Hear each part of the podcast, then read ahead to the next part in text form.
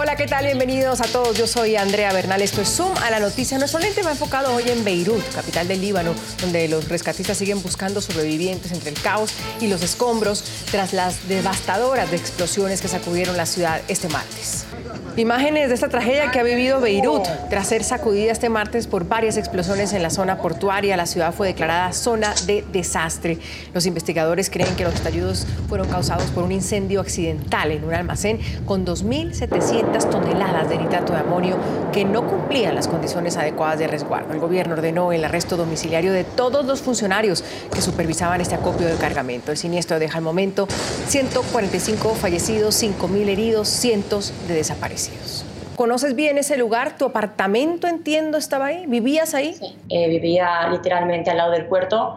En las imágenes se aprecia el puerto, una autopista donde hay muchos coches varados y justo al lado de la autopista, a una calle, eh, vivía yo, en la calle Madrid, se llamaba, y es la zona más afectada. Eh, mi, habitación, pues, pues me dio muchísima pena porque ahí pasé uno de los mejores años de mi vida trabajando laboralmente, personalmente y ver todo aquello pues eh, destruido, uno no llega a creerse no solamente que aquello esté destruido, sino que cuando uno vivía ahí, eso ya estaba ya. Según dijo el primer ministro libanés, ese arsenal de nitrato de amoníaco estuvo ahí seis años eh, en esa nave industrial, lo cual convierte esto en una ruleta rusa.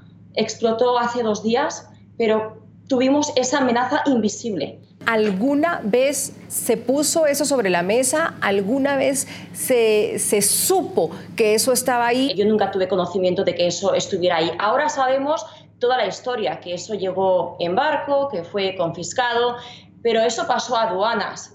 Y cuando dicen que van a sancionar pues, a empleados eh, del puerto, yo me pregunto, ¿no habrá alguien más arriba en la cadena de mando? La teoría de un ataque terrorista, o incluso Trump lo puso sobre la mesa, que, que, que fue un ataque y no lo cree tan accidental, eh, ¿hay que tomarla en serio?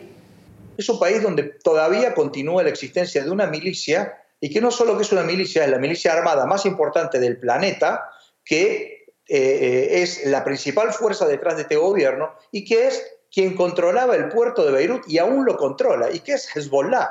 Entonces no hay que ser demasiado, este, no hay que ser demasiado minucioso en el análisis para darse cuenta quién estaba detrás del el control de este material, tal vez del desembarque de este material, de la protección de este material y eventualmente el responsable de la explosión de este material, que es nada más y nada menos que Hezbollah.